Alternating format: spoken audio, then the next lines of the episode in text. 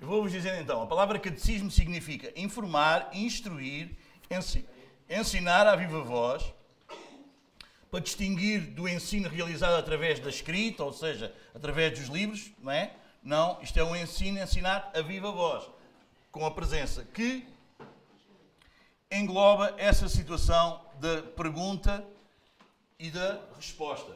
Por exemplo, em Lucas, capítulo 1, do versículo 1 ao 4, Lucas vai dizer ao Teófilo, não é? Leiam lá, Lucas capítulo 1, do versículo 1 ao 4. Quem encontrou pode ler.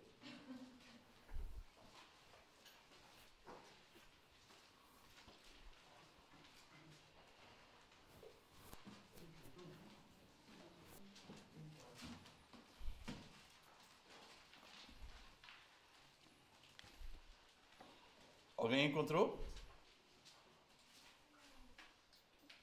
Visto que muitos houve me empreenderam uma narração coordenada dos factos que entre nós se realizaram, conforme nos transmitiram os que desde o princípio foram desde testemunhas oculares e ministros da palavra. Igualmente a mim me pareceu bem, depois de acurada investigação de tudo, de tudo desde a sua origem, dar-te por escrito, excelentíssimo Teófilo, uma exposição em ordem, para que tenhas plena certeza das verdades em que foste instruído. Vocês? Este Teófilo já tinha frequentado a, cate, a catequese. E Lucas está a escrever não é, o Evangelho e está a dizer: Olha, eu vou reforçar, vou, fiz uma pesquisa, não é? E, não é? e eu vou trazer aqui mais alguma informação para que tu tenhas plena convicção, certeza das verdades em que fostes instruído. Quer dizer, ele já tinha recebido instrução. Esta palavra instrução quer dizer o quê? Quer dizer cate catequese. Amém, manos? Os irmãos conseguem entender?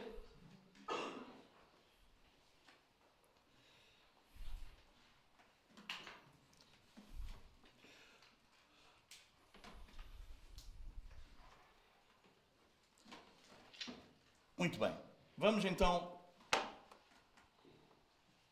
começar. E eu gostava que nós, antes de começarmos, diretamente aqui no, no, no catecismo, eu gostava de vos, eh, de vos propor uma seguinte questão a todos nós, mas, que eu acho que é de veras, que é de veras importante. Que é de veras importante. Porquê é que nós queremos aprender? Não é? Todos nós estamos aqui. Acredito que todos nós estamos aqui porque queremos aprender, não é? Mas porquê é que nós queremos aprender? Porquê é que nós queremos aprender? O que é que nós, quando nós nos predispomos a um domingo de manhã, reunirmos como igreja e nos colocarmos diante de alguém que nos vai trazer a palavra de Deus, não é? O que é que, o, o, o que, é que está em nós, vocês entendem? Faz essa pergunta a ti. O que é que me predispõe a isso? O que é que me motiva? Porquê é que eu quero vir? Porquê é que eu quero vir ouvir? Ou porquê é que eu quero ser instruído? Ou porque, eu, porque é que eu, não é? Vocês entendem? Porquê? Que é que me motiva isso? O que é que me motiva isso? É uma pergunta que nós devemos fazer a nós próprios. Porque isso vai fazer toda a diferença na maneira como nós vamos ser instruídos. Ou com a instrução que nós vamos ouvir. Porquê é que eu quero ser instruído? O que é que me motiva a vir? Curiosidade, querer conhecer mais coisas sobre Deus, o que não quer dizer que seja conhecer a Deus. Vocês entendem? Conhecermos coisas sobre Deus, eu querer conhecer coisas sobre Deus, não quer dizer exatamente que eu quero conhecer Deus.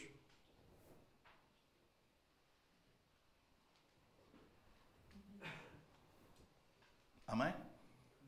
E a pergunta que nós devemos fazer a nós próprios, cada um de nós, a nós próprios, manos, é porque é que eu estou aqui?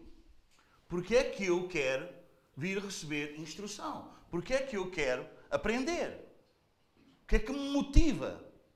Qual é o movimento em mim que me leva a eu estar aqui sentado numa cadeira a um domingo de manhã, vir ouvir alguém acerca que vai pegar na palavra, vai-me expor a palavra, vai-me estar a instruir, mas o que é que me motiva a isso? Porque é que eu quero estar?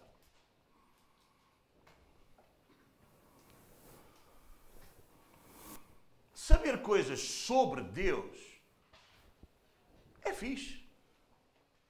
É fixe, manos. É fixe. Dá-nos um, um senso assim de sermos mais conhecedores que os outros. Nós sabemos mais do que os que não vêm aqui. Eu não é? Nós sabemos mais. Por exemplo, quando alguém nos vem falar alguma coisa de fé, de Deus, nós, não é? Principalmente alguém que não frequenta a igreja, alguém que não tem instrução, que não tem a catequese, não é? Nós falamos para essa pessoa como alguém que conhece mais que a outra. Amém? E esse pode ser um motivo porque nós vimos. Para saber falar aos outros e mostrarmos que nós sabemos muito mais coisas sobre Deus do que eles.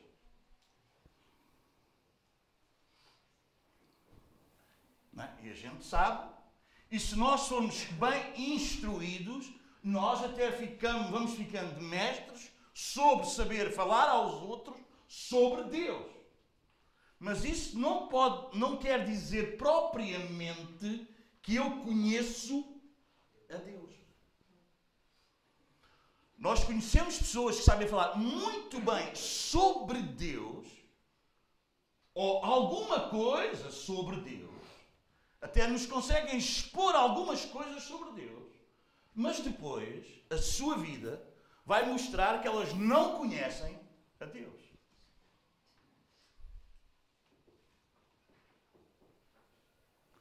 Então, manos, porque é que nós vimos?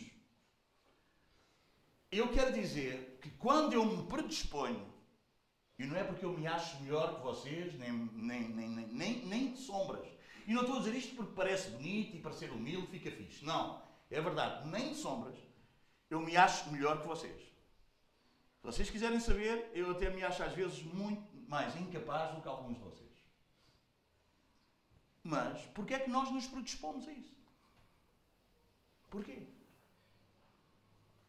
Eu quero dizer que sempre que eu me apresento perante vocês, eu não quero apresentar como alguém que sabe muito mais do que vocês. E eu venho dizer uma série de coisas que vocês não sabem e satisfazer a vossa curiosidade por uma coisa que vocês não sabem. E eu chego aqui e apresento. Uau!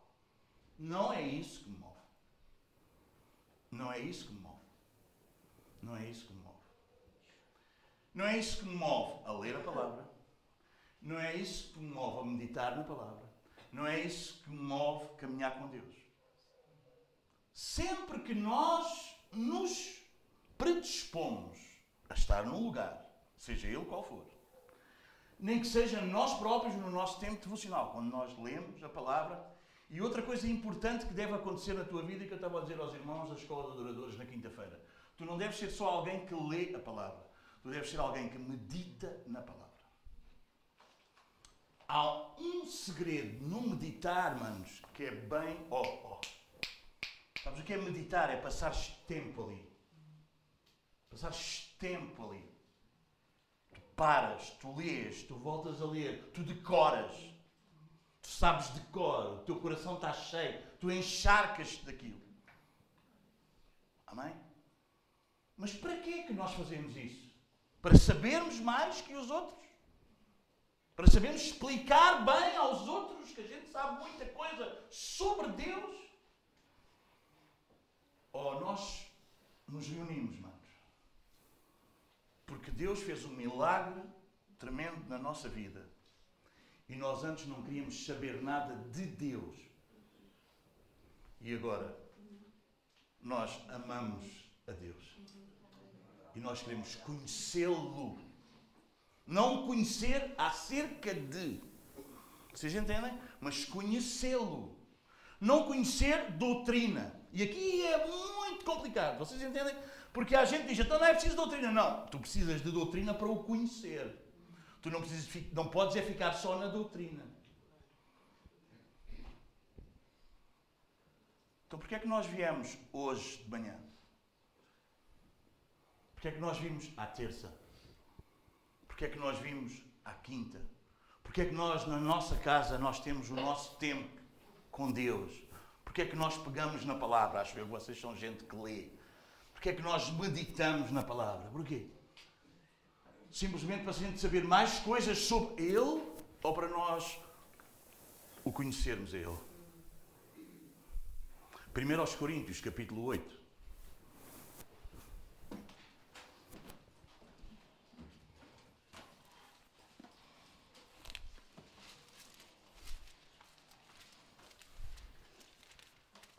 Tu tens aí um, um, um espaço no, no, no, no, documento que tu recebeste. Vocês têm aí, não têm? Tem a capa e depois por trás da capa, logo atrás, está uma folha branca toda, não está? Podes assentar isso aí. 1 aos Coríntios, capítulo 8.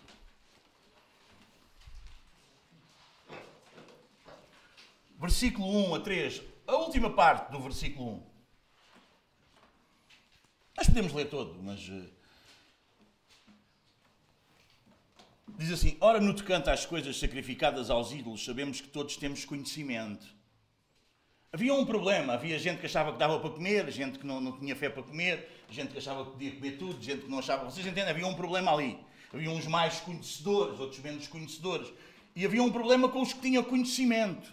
Eles tinham muito conhecimento acerca de, mas muito mais do que conhecermos acerca dele, nós precisamos conhecê-lo a ele.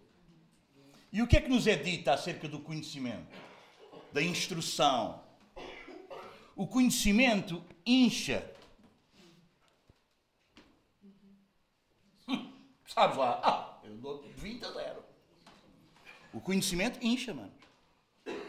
Nós podemos nos tornar por causa de receber muita instrução, nós podemos nos tornar presunçosos no nosso conhecimento, inchados. Eu sei mais que o outro.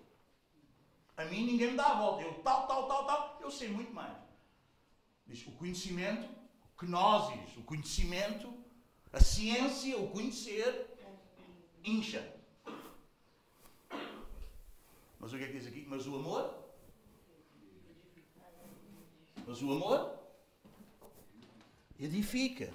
Se alguém pensa saber alguma coisa,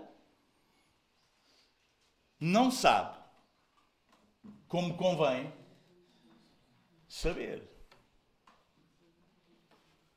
Não é? Está no versículo 2?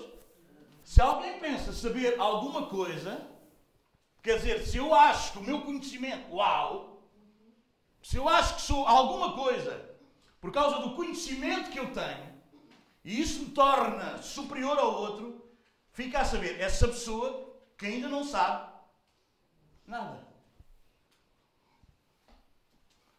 Não diz o versículo? Se alguém pensa saber alguma coisa, o que é que diz lá?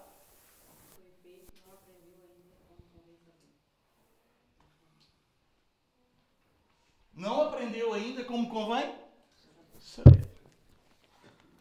Então, o que é que nos leva a estar.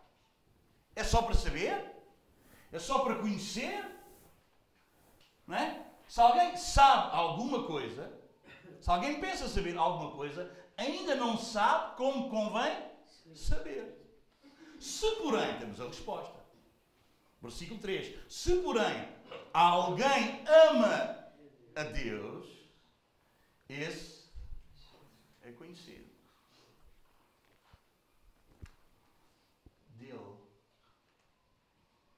Esse é conhecido dele. Como é que Deus. Eu, não vou perder muito tempo, porque eu quero entrar ainda hoje no, no breve catecismo. Mas como é que Deus. Quatro, por exemplo, quatro exemplos que nós encontramos. Vou-vos dizer rapidamente. Vocês escreverem, se quiserem, escrevam aí, que é muito interessante. Um conhecimento que Deus tem a nosso respeito e que nós precisamos ter acerca dele, e que Deus nos conhece, da maneira como Deus nos conhece, é num relacionamento de pai e filho. Vocês estão a ver? Deus conhece-nos como filhos. E nós, como filhos, devemos conhecer a Deus como pai. Como é que um filho conhece a Deus como pai? Hã? É o pai quem manda. O pai é a autoridade. Quer dizer que a nossa relação para com Deus, quando Ele nos conhece e, ele, e, ele, e aos que conhece, Ele dá-se a conhecer. E nós já, já vamos dar o versículo, vocês percebem? Aqueles que Ele conhece, Deus revela-se, Deus dá-se a conhecer. E como é que Deus se dá a conhecer a nós? Ele é Pai e nós somos filhos. Amém? Outra maneira como Deus se dá a conhecer. Ele é Rei, nós somos servos. Nós somos submissos ao Rei. Ele é, não é uma democracia. Vocês entendem? Nós hoje em dia temos uma dificuldade muito grande porque a gente vive num, num, num, num meio democrático e nós achamos que nós podemos opinar e até nos foi sendo criada a ideia que a ideia da maioria que prevalece. E essa ideia é que se impõe. Mas no reino de Deus não é assim. Então como é que ele se dá a conhecer também? Como é que ele, ele conhece os que são seus? Como? Como é que ele nos conhece? Não só como filhos, mas como é que ele nos conhece como servos, como submissos, como. Como é que era aquele termo? Como vassalos, como aqueles que servem a alguém superior. É assim que ele nos conhece. Amém? A Bíblia também dá outro exemplo de como é que conhece. Isaías vai dizer o quê? Até o boi ou o jumento conhecem o dono, o meu povo não. Outra maneira é que, como nós somos ovelhas, ele é o nosso pastor. Como é que a ovelha faz com o pastor? Segue a orientação do pastor. Esta é a maneira como. Vocês entendem? Vocês entendem? Se alguém pensa saber alguma coisa e não entende Deus desta forma, o seu conhecimento é nada, porque ainda não o conhece. Ainda não o conhece. Alguém está a entender? Alguém está a entender? E sabem, a coisa primária que Deus faz com aqueles que são sua igreja é Ele dar-se a conhecer. Igreja é composta de pessoas a quem Deus se revelou. Quantos nós sabemos que quando nós aceitamos Jesus, Jesus nos salvou, nós recebemos a vida? É? É isso ou não? Todos acreditamos nisso ou não? Então eu em João 17, 3, a ver o que é que é a vida eterna. João 17, versículo 3. O que é a vida eterna?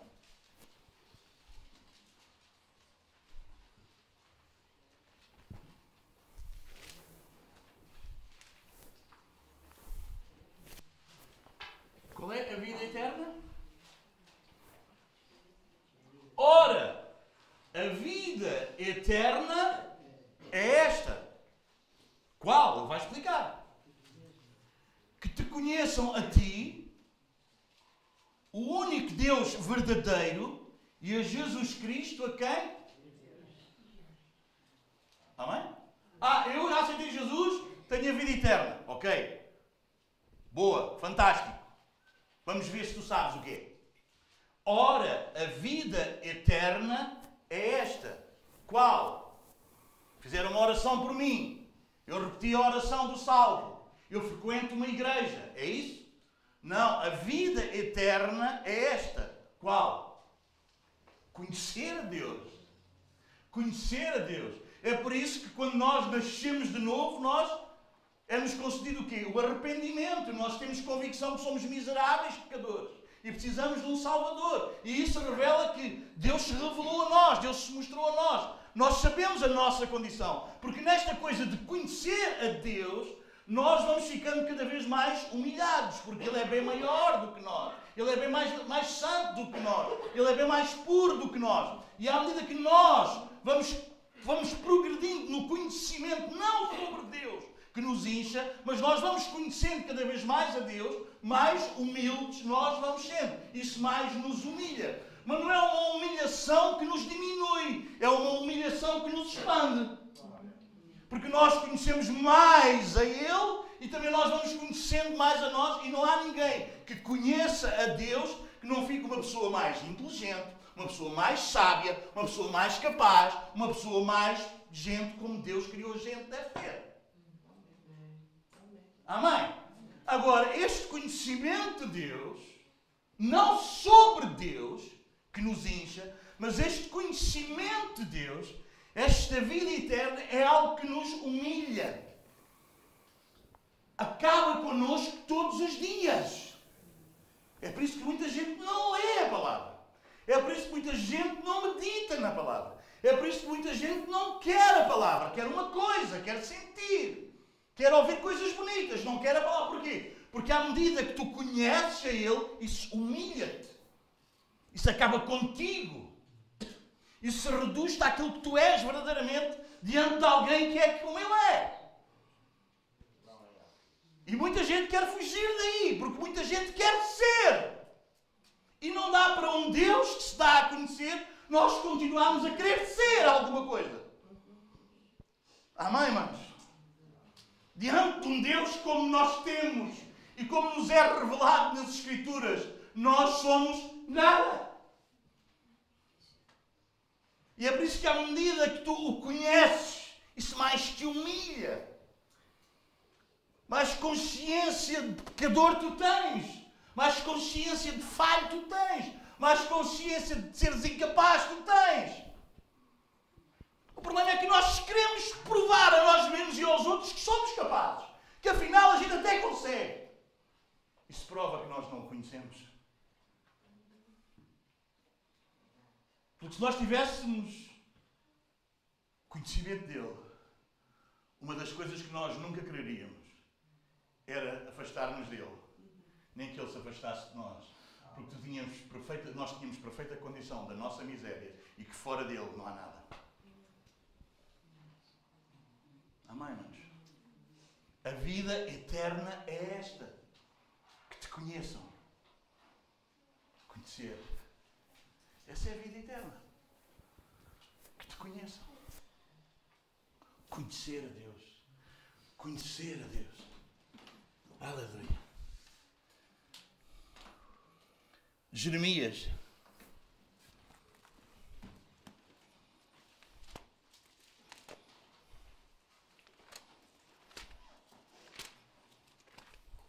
capítulo 9.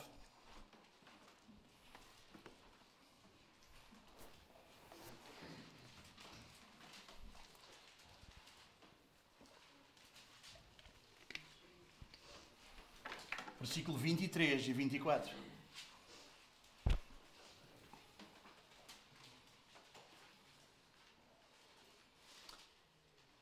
Assim diz o Senhor.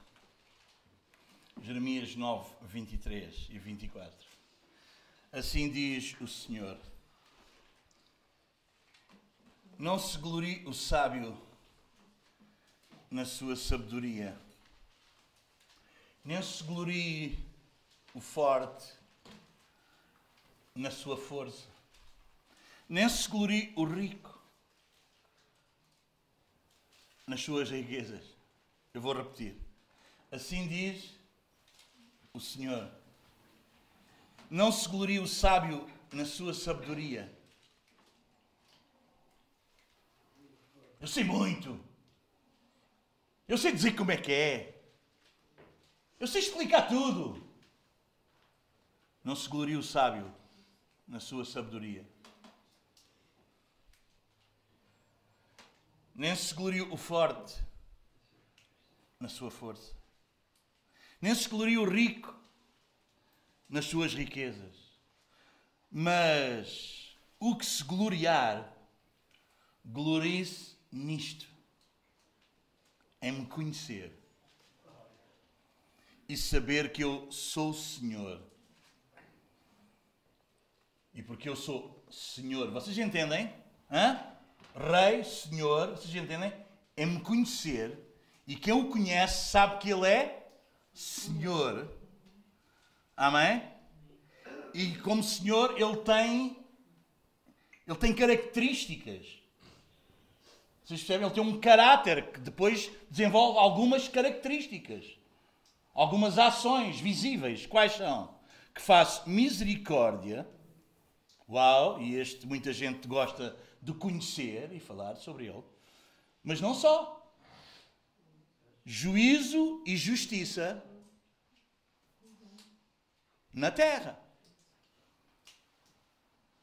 Não se glorie o sábio na sua sabedoria, não se glorie o forte na sua força, não se glorie o rico na sua riqueza, mas se há alguma coisa que tu te deves gloriar, então gloria-te nisto, em conhecer e saber que Ele é Senhor.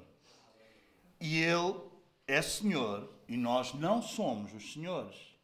E Ele é um Senhor que age com misericórdia, juízo e justiça na terra. Amém? Oseias, Oseias 6, versículo 6.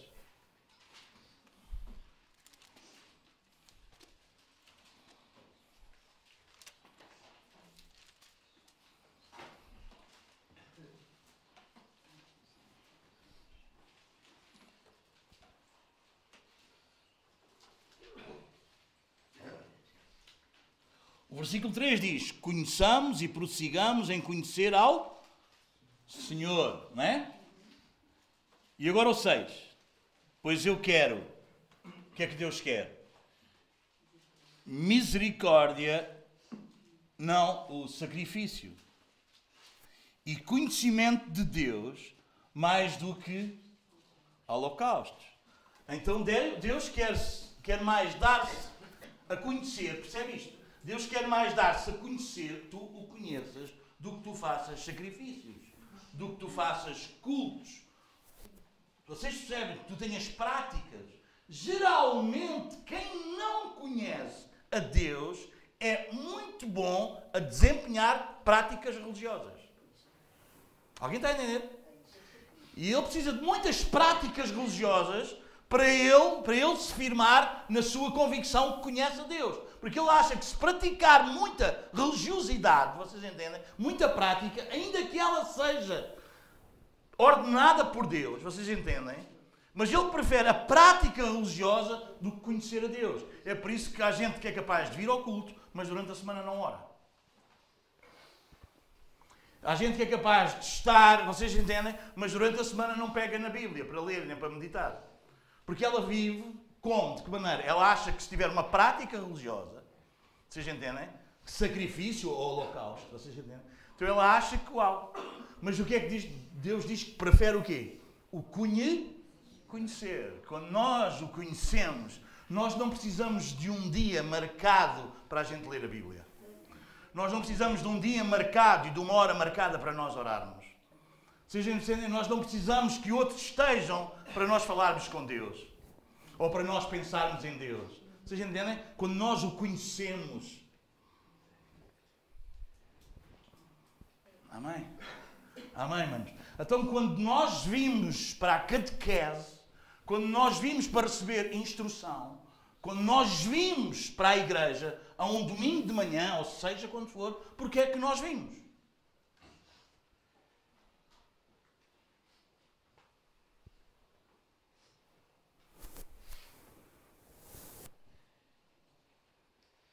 Nós já sabemos que a prioridade dele é que nós o conheçamos. E nós temos o privilégio de termos um Deus que se está a conhecer. Amém? Nós não precisamos de inventar um Deus. Nós não precisamos de criar um Deus, um ídolo, vocês entendem? Um, uma divindade à nossa, à nossa dimensão, à nossa imagem, vocês entendem? Como nós gostaríamos que fosse. Nós não precisamos de inventar. Nós não precisamos, sabem porquê? Porque o Deus das Escrituras é o Deus que se revela. É o Deus que se mostra. É o Deus que se dá a conhecer. Mas como é que Ele se dá a conhecer? A nós. Como é que nós o podemos conhecer? Pelas, pelas Escrituras. Pelas Escrituras. É pelas Escrituras que nós o podemos conhecer. E nada fora delas, nem além delas, nós devemos aceitar para a nossa vida como se isso seja de Deus. Imaginem, por exemplo, eu chegar aqui e dizer: Deus hoje disse-me isto, e eu pau, pau, pau, pau, pau, pau. Isto não quer dizer nada. Assim diz o Senhor, pau, pau, pau, pau. Isto não quer dizer nada. Alguém está entender o que eu estou a dizer? Os irmãos percebem? Eu hoje senti da parte do Senhor pau, pau, pau, pau. E nós queremos que os outros nos ouçam porque nós chegamos com essa argumentação de.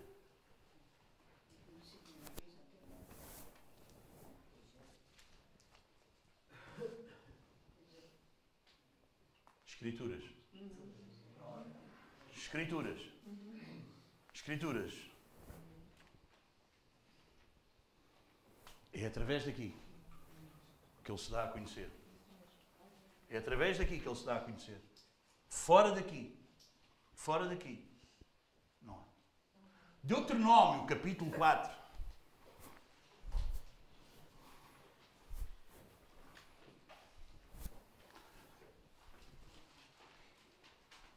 Já agora, vocês sabem o que é que quer dizer Deuteronômio?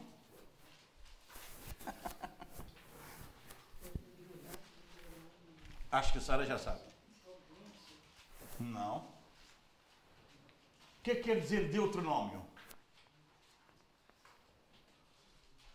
A segunda lei, ou a lei dada a segunda vez, ou a lei dada novamente. É isso que quer dizer Deuteronômio. Havia uma geração que já tinha ido, vocês percebem, e Moisés vai e escreve Deuteronômio, que é um conjunto de histórias e de pregações, vocês entendem? Que ele dá à geração que não tinha ouvido ainda.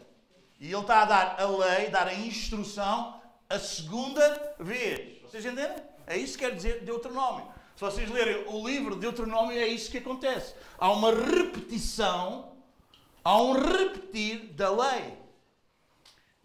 E esta é outra coisa que nos dias em que nós vivemos, nós achamos que a lei não é importante. Porque nós foi-nos dito que somos salvos pela graça, e isso não é mentira, isso é verdade, mediante a fé. Então nós achamos que a lei nós não precisamos. Há gente que acha que precisa de ir à igreja só para sentir. Vocês entendem? Só para, só para haver um mover ali, uma sensação ali.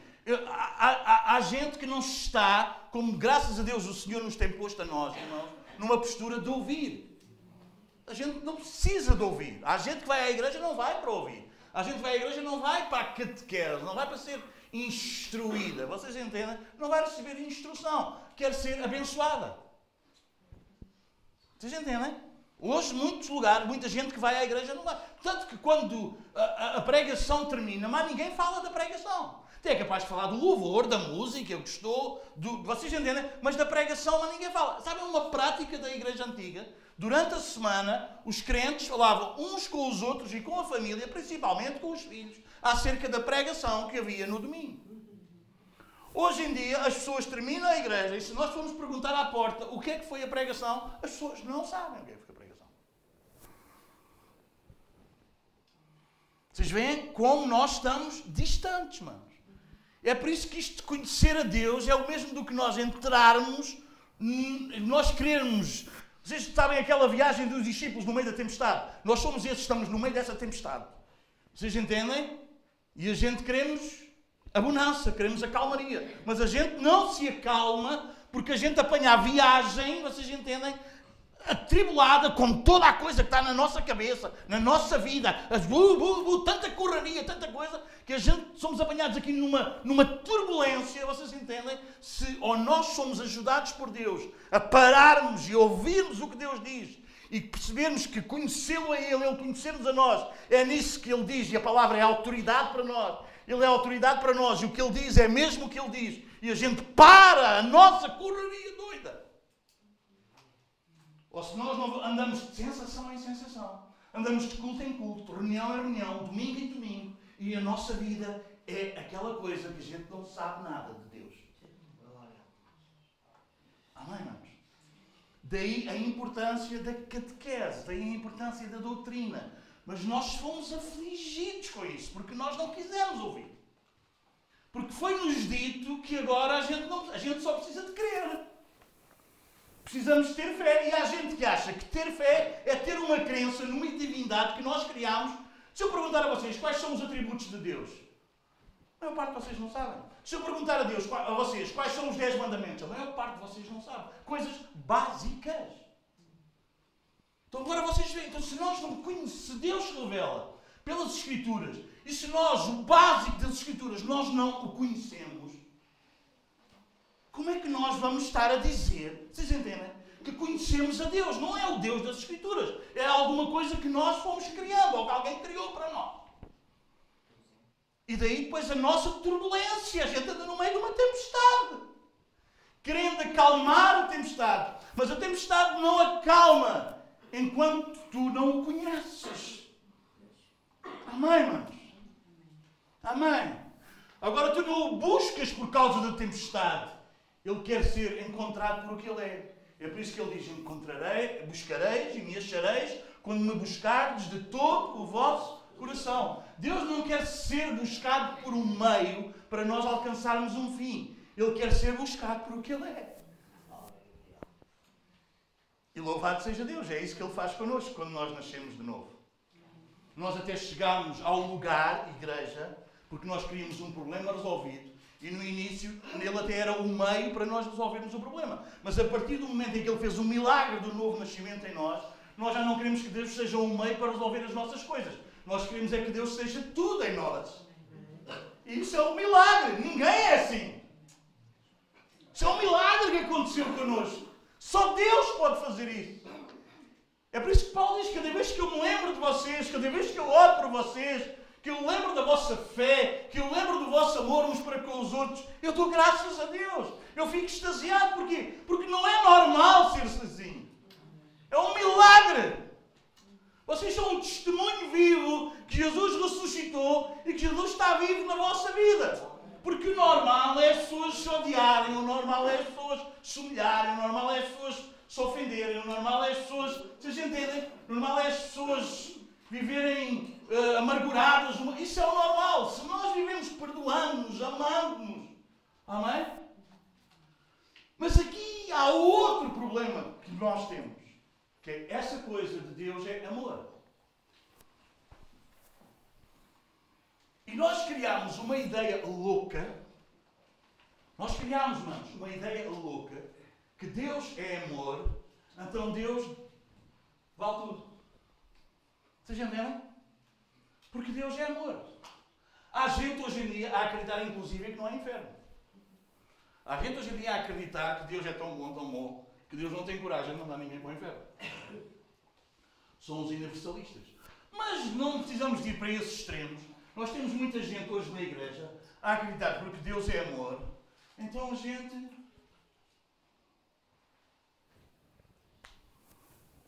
suporta. A gente aguenta tudo. Vocês entendem? Mas sabem uma coisa? Nós, no nosso retiro, como eu vos disse, e eu espero que todos estejam no retiro, e eu quero aproveitar o ensejo para dizer que quem não está no retiro por dificuldades financeiras, isso não é impedimento de não ir ao retiro. Está bem? Por favor. Por favor. Nós, como igreja, como liderança da igreja, pensamos em fazer um retiro todos os anos, porque nós sabemos, e isso é um investimento, e nós sabemos que assim, quando nós investimos é porque valorizamos alguma coisa. Vocês entendem? Percebam, quando nós fazemos um culto ao dia, é nós valorizamos. Isso tem valor. Vocês entendem? Alguém está a entender? O retiro é alguma coisa que nós valorizamos. E uma das coisas que a Bíblia diz é que vocês devem seguir os vossos líderes, porque eles têm a responsabilidade sobre vós e dar contas sobre vós e cuidar da vossa alma. Então, se a liderança da igreja pensa em investir num retiro no Algarve todos os anos, é porque acha que isso é importante para nós, para a tua vida, para a vida da igreja. Alguém está a entender? Diz, também, mas eu não tenho possibilidades financeiras para. Não tem problema, isso não tem que ser impedimento. Tu podes dar 5 euros por mês e não sei durante quanto tempo, mas tu vais pagar o retiro. Isto não quer dizer que tu ficas desresponsabilizado. Tu podes gastar noutras coisas e a gente paga o retiro para ti. Não. Isto quer dizer que nós investimos na tua vida e aguardamos a tua maneira conforme tu podes pagar. Vocês entendem? Vocês percebem? Porque se nós, hum, aquilo que nós recebemos não nos custa nada, a gente tende a desvalorizar. Vocês entendem? Não, custa alguma coisa. Agora cada um tem as suas especialidades. Talvez alguns podem pagar tudo logo, tanto que nós arranjámos um plano já, vocês lembram-se? De dar um X por mês, ok? Tudo bem, não tem problema. Agora, toma lá, não. Porque aquilo é como se fosse uma coisa, então, não, não, não. Nós fazemos isso porque nós temos plena consciência que isso é importante, é um investimento importante na tua vida e na nossa vida como igreja. Mas ninguém deve dizer, olha, eu não vou porque eu não tenho. Não faz sentido. Nós estamos cá para ajudar-te no que tu não tens. Fazemos-lo com todo o prazer, e não só prazer porque gostamos de fazer bem, mas com propósito. Vocês entendem? Porque a nossa vida move-se por propósitos, não move por prazeres. Alguém está a entender? Então, é isso que se passa. Mas nós, no nosso retiro, não pensa que eu me perdi, que não me perdi, quase que me perdia, mas no nosso retiro, nós vamos, o tema vai ser os 10 man, os dez mandamentos. E porquê é que nós vamos dar os 10 mandamentos, Domingos? Porquê é que tu queres? Porquê é que tu tanta coisa? Porquê é que tu, eles hoje pensam em tanta coisa? Porquê é que nós, porquê é que nós pensamos, vocês entendem? Porquê é que nós vamos dar os 10 mandamentos? Porquê é que nós vamos estudar os 10 mandamentos? Porque os 10 mandamentos são a lei de Deus. E se Deus é amor, então quer dizer que essa lei é a lei do amor. Tanto que no Novo Testamento vai dizer que quem vive em amor pratica a lei. Ok. Uau, fantástico. Então eu só preciso de amar. Não! Tu tens que aprender a amar como o amor ama. Amém? Eu sou casado com a minha mulher. Nós amamos. Mas há uma lei do amor no casamento. Eu não posso amar a minha mulher e amar outra. Há regras, há uma lei, há leis. Vocês entendem? Para que o amor funcione, é a lei do amor. Vocês entendem? Eu, eu não amo a minha mulher porque é uma lei, mas eu amo a minha mulher segundo a lei do amor. Alguém está a entender? E há gente na igreja que acha porque Deus é amor, não há lei. Então eu faço o que quero, eu tropeço, eu volto a vez, eu faço o que eu quero, eu respondo como quero, eu acho como me dá na cabeça. Eu não quero saber da igreja, eu não quero. Amanhã quero, hoje não quero, vocês entendem? E pensa que porque Deus é amor, tudo isso é válido para Deus. Não! Isso é grave viver assim. Porque Deus é amor, mas o amor tem lei, que é para nós amarmos como o amor ama. Alguém está a entender? Alguém está a entender? O problema é que foi tirado o quê? Foi tirado a lei. Jesus diz: Eu não vim acabar com a lei. Está lá em Lucas 17. Eu vim cumprir a lei. Nem um tilo Nada é tirado da lei. Tudo é cumprido. Agora, tu e eu não conseguimos cumprir a lei. Ou não? Não, mas ainda bem que Ele vem cumprir a lei por nós. É por isso que Ele é o nosso Salvador. Ah, Ele vem cumprir a lei, então eu não preciso cumprir. Não! Eu vou cumprir o melhor que eu puder, dependendo dele, das forças dele, da graça dele. Mas eu sei que no dia que eu falhar e que eu não consigo, eu não sou displicente quanto à lei. Vocês entendem? Amém? Eu não faço uma casa com, sem, no, no, no décimo andar e sem janelas trancadas. Porquê? Porque eu sei que há uma lei da gravidade e se eu não tiver cuidado, o meu filho pode cair lá para baixo. Eu crio um parapeito. Aquilo não fica aberto. Alguém está a entender? Porque é uma lei. Eu não posso ignorar a lei. Para quê? Para meu mal. Não! Para meu bem, é um ato de amor. Quando Deus dá os dez mandamentos, vocês entendem? Não é uma coisa rígida para que tu. Não! Vocês entendem? Não é um cumprimento de regras. É o amor do Pai. Querendo cuidar de nós. Para termos uma vida como vale a pena viver. É por isso que diz que quando nós cumprimos a lei, Jesus disse à gente que foi ter com ele, então faz isso e viverás. Só há vida quando tu vives de acordo com a lei. Quando não vives de acordo com a lei, não há vida, há morte. Não morte física, mas há uma separação para com Deus. É por isso que nós, miseráveis, porque a lei, a lei não funcionou connosco, porquê? Porque a nossa, por causa da enfermidade da nossa carne. Porque a nossa carne é fraca e não consegue cumprir toda a lei. E então vem Jesus, Filho de Deus, sem pecado, cumprir a lei por nós. Mas isso não quer dizer que eu vivo sem lei. Alguém está a entender? Vocês entendem, irmãos? Porquê é que nós vimos receber a instrução? Porquê é que nós vimos aprender?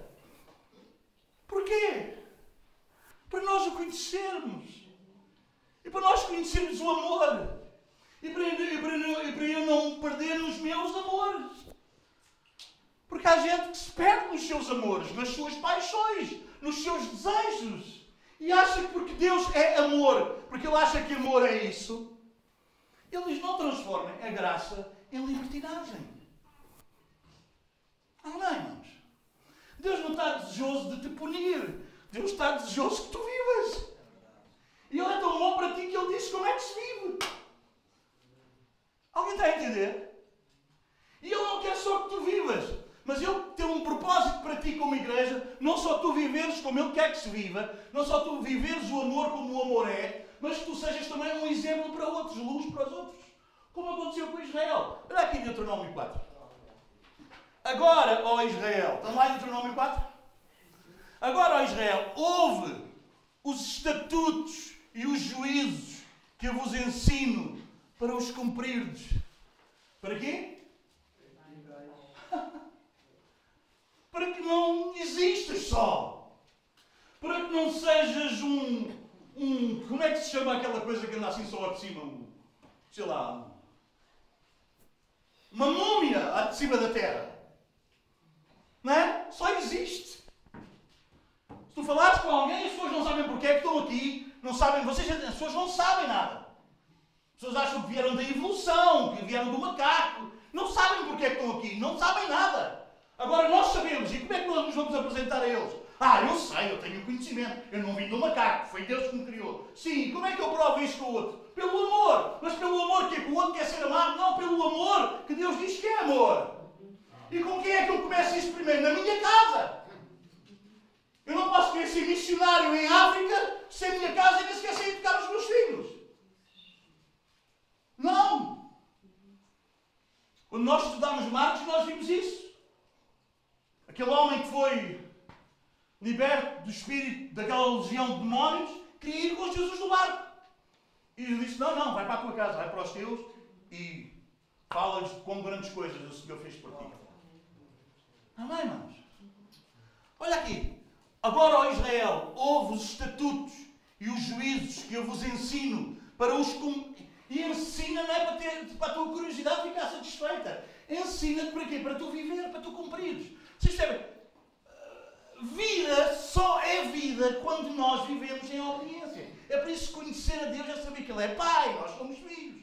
Ele é Rei, nós somos submissos. Marido, mulher, vocês percebem? Vocês percebem? Jesus, o que, é, que, é que Jesus diz acerca de, de nós como igreja?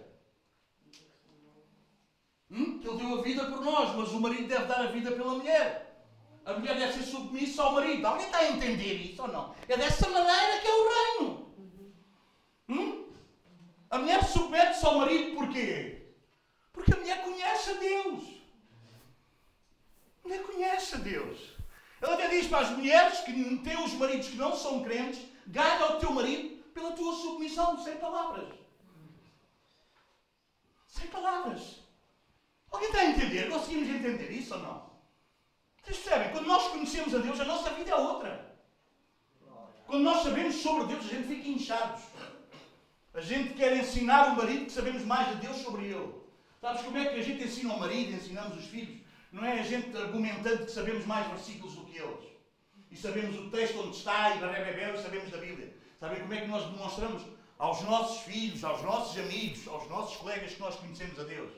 Quando nós amamos como o amor, como o amor ama. E quando nós amamos como o amor ama e quando nós amamos a palavra de Deus. Não percas aí Deuteronômio 4. Mas vai aí a segundo aos Tessalonicenses. Não percas Deuteronômio 4. Mas vai aí a segundo aos Tessalonicenses. Rapidamente. Deixa ficar o dedo aí, Deuteronômio 4. Depois voltas lá se tu quiseres, sem problema.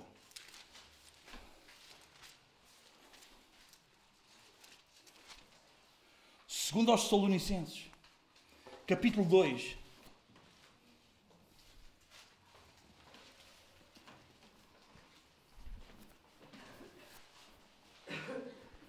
Versículo 9 e 10.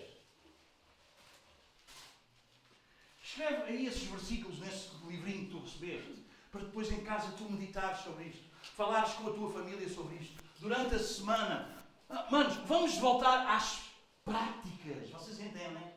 À vida devocional que havia antes. De gente que era capaz de ir para, a prisão, de gente que era capaz de ficar pendurado numa tocha porque amava a Deus. Mas porquê? Porque ele era conhecido por Deus e porque Deus o conhecia. E porque ele conhecia a Deus. Conhecer a Deus faz toda a diferença, não? É? Mas olha o que diz aqui. Segundo aos Tessalonicenses. Capítulo 2.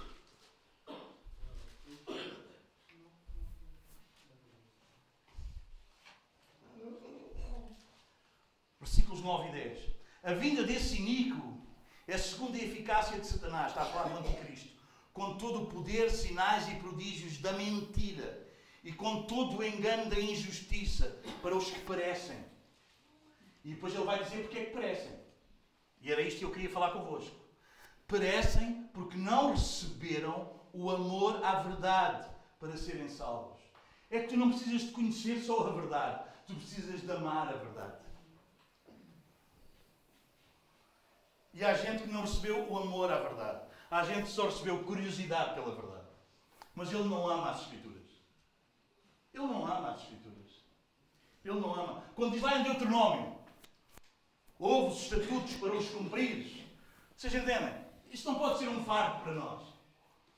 Isto não pode ser um peso para nós.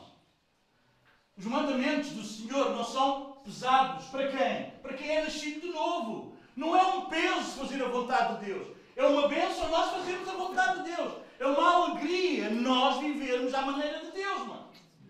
Não dá para um salvo dizer, é um peso fazer a vontade de Deus. Oh, Deus quer isto de mim, mas já. Oh, irmão, sabes lá. Não. Fazer a vontade de Deus é leve. Fazer a vontade de Deus dá-nos prazer. Fazer a vontade de Deus dá-nos alegria. A quem? A quem nasceu de novo.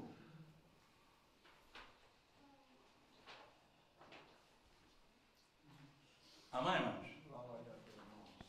Perecem porque não receberam o amor à verdade para serem salvos.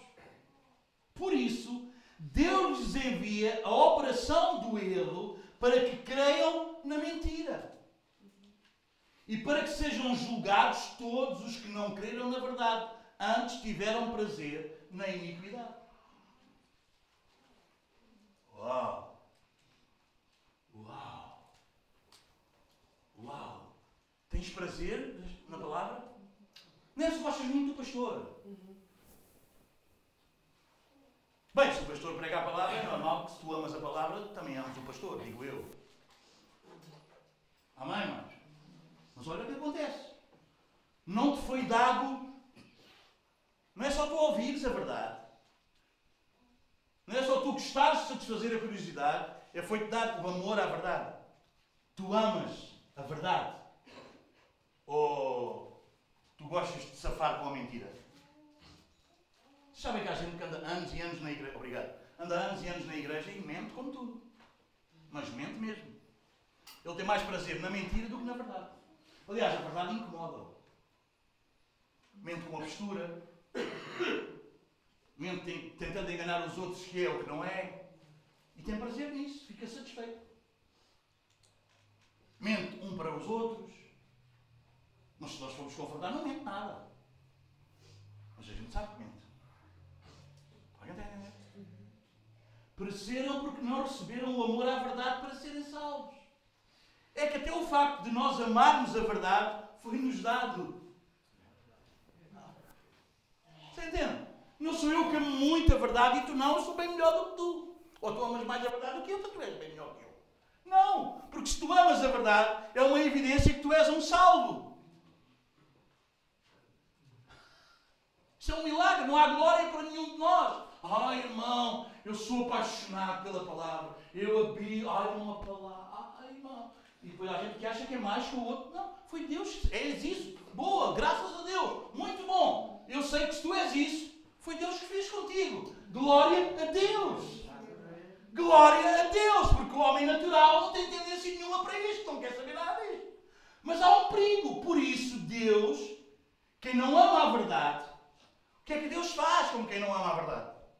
Por isso, Deus lhes envia a operação do erro, para que creiam na. Hã? Para que creiam na mentira. E vocês não conhecem pessoas que preferem acreditar na mentira? Preferem ou não? A gente diz: cuidado, levas essa vida. Tu vê lá que essa vida não é o que Deus tem para ti. E isso vai te dar problemas. Ele não acredita. Ele prefere acreditar na mentira. Prefere acreditar em alguém que diz: não, bora lá. Alguém está a entender? Alguém está a entender? E Deus, Deus envia o quê? A operação do erro. E é por isso que diz que nos últimos tempos a gente vai buscar-se que seus mestres, seus próprios pastores, que vão ensinar e vão dizer eles o que eles querem ouvir. Porquê? Porque há um problema no homem, que é o quê? Que é ele ser amante de si mesmo, ele ser egoísta, ele ama-se a ele. E ele ama-se tanto a ele que o que ele quer é o prazer. O que ele quer é que a sua vontade seja feita. Ele quer uma divindade que faça a sua vontade. E nós sabemos que há muitos lugares onde o que é pregar é o que as pessoas querem ouvir. E bora lá, vamos em frente, ainda tudo contente. E é só vitória, aleluia. Aliás, eu não existo por causa de Deus. Deus é que existe por causa de mim. Ouvi um pregador aí, o Edward Leonardo, não o que é que é, ele dizer: Tu és o centro, irmão. Jesus é o centro de Deus, tu és o centro. Está lá, vocês podem ver, está aí no YouTube. Porque o homem acha-se o centro. Mas ele é fantástico, tem milhares de seguidores. Milhões. Hã? Boa! Não amas a verdade? Queres ser levado pelo erro?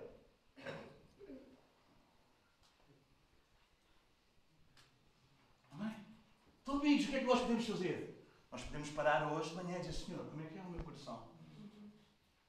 Como é que é o meu coração? Eu amo a verdade?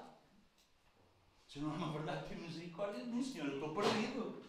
Eu estou perdido. Eu não, eu, não, eu não quero. Eu não quero que tu envies a operação do erro para eu crer na mentira, Senhor. Para que sejam julgados todos os que não creram na verdade, antes tiveram prazer na iniquidade. Sabe que há gente que tem prazer na iniquidade? Não tem prazer. Nós dizemos, não, olha, Deus diz para tu fazeres isto. Hum, isso é. Não é aquela cena. Não. E tem prazer onde? Na iniquidade. Vocês percebem? Quando nós lemos lá em Deuteronômio 4, eu os dou os estatutos para os cumprirdes, para que vivais, isso é um ato de amor de Deus. Isso é um ato de amor. Deus está-nos a mostrar que Ele é amor, mas Ele também nos mostra como é que o amor ama. Amém, irmãos? Amém? É que nós não fomos só chamados para crer na verdade. Nós fomos chamados para amar a verdade. Um salvo não acredita só na verdade. Um salvo ama a verdade. Mas até essa verdade e esse amor nós temos que o aprender pelas Escrituras. Como é que a gente faz? Vocês entendem? Mas é aí que Deus nos apanha. No meio dessa tempestade que é a vida humana. E Ele vai pegando em nós. Louvado seja Deus. E Ele tira-nos. E Ele instrui-nos. Aleluia. Aleluia. Ele diz: Conhecereis a verdade. E a verdade vos libertará. A mentira. Não dá para ter prazer na mentira. Não dá para ter prazer no engano. Não, não, não. Não, não. Dá para ter prazer na verdade. Na verdade. Na verdade. Não mintas por nada. Nunca penses, ah, esta mentira não tem problema algum. Não mintas. Quando nós estudarmos os 10 mandamentos, vocês vão ver a gravidade da mentira.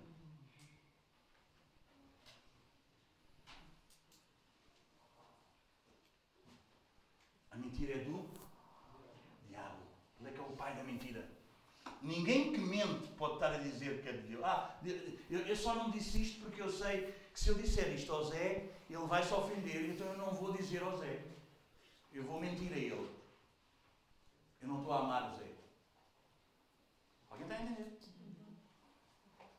Eu não digo isto ao meu filho, se eu disser isto ao meu filho, o que é que ele vai dizer de mim? Eu perco o meu filho, já o perdeste. Se o teu filho deixa de ser teu filho e acha que tu não és pai ou mãe dele, porque tu vais confrontá-lo com a verdade e manipula, tu já o perdeste há séculos. Ele está-te só a usar.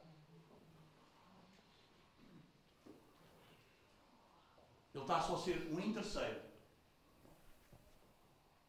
Ele só quer que tu sejas o patrocinador dele, não quer que tu sejas o pai dele nem a mãe dele. Às vezes há pessoas que comigo, ah, eu com os meus filhos, olha, eu sou a melhor amiga da minha filha. Coisa mais parva, tu foste chamada para ser a mãe. Amigas têm ela bué. Tu não podes ser a melhor amiga da tua filha. Nem tu podes ser o melhor amigo do teu filho. Isso ele tem. Tu foste chamado para ser pai dos teus filhos, mãe dos teus filhos. E amar como o amor ama. Alguém está a entender? Ah, minha filha comigo diz, ah não, nós somos como duas amigas. Isso é muito bonito na televisão.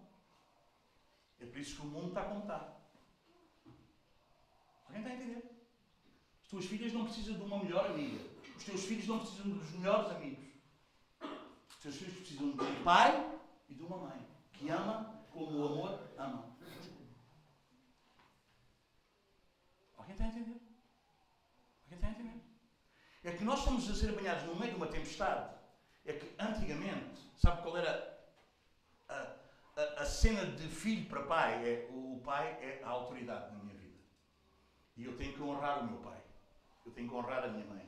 Se eu fizer isto, é uma vergonha para o nome da família. Hoje, hoje o filho quer convencer os pais, se os pais não patrocinarem a vida dele, isso é que é vergonhoso.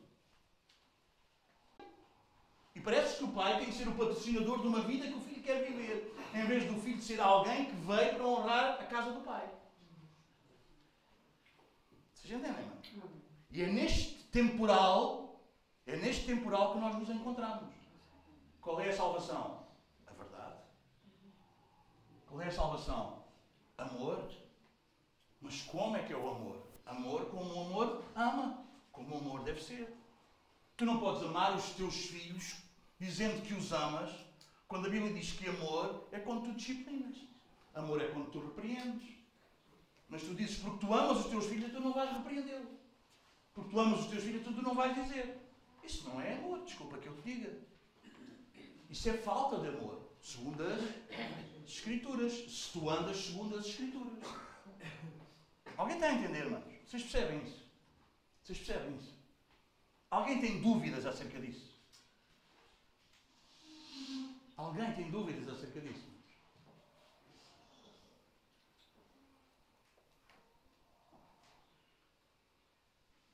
Por isso que conhecer a Deus nos humilha. Porque tira-nos de nós mesmos. Tira-nos das nossas percepções loucas. Mas eu quero dizer-te, tenho uma boa notícia para ti. Isso não é mau. Isso é bom. Às vezes não é confortável, mas é bom. Às vezes não é aplaudido pela maioria, mas tu não vives numa democracia. Tu vives num reino. E tu conheces a Deus e és conhecido por Ele. E tu sabes como é que é esse conhecimento. Amém? Deuteronômio 4. Acho que nós não vamos entrar no, no catecismo hoje. Vamos entrar para a semana. Que pena. Deuteronômio 4. Podemos ler? Sim, manos? Vocês aguentam? Já agora sobre amar a verdade. Já vamos ler Deuteronômio 4. Já agora sobre amar a verdade. Vai aí ao Salmo 119.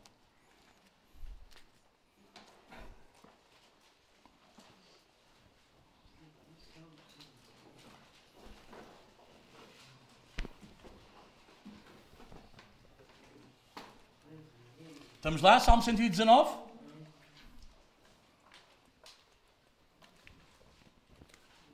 Eu vou-te dar as referências, depois vamos ler, está bem? Para tu escreveres. 119, 12, 18, 97, devagar, 12, 18, 97, 103, 12, 18, 97, 103 e 125. Escreveram? Alguém não conseguiu? Quer que eu repita? Hã? 12, 18, 97, 103 e 125. Tudo isto no Salmo 119, está bem? Agora eu vou ler. Pode ser? Podemos ler agora? 119, 12. Bendito és tu, ó Senhor, ensina-me os teus preceitos, os teus decretos. E o 18. Desvenda os meus olhos para que veja as maravilhas da tua lei. Tu achas que isto é uma conversa de quem? De quem ama a lei ou de quem odeia a lei? Hã?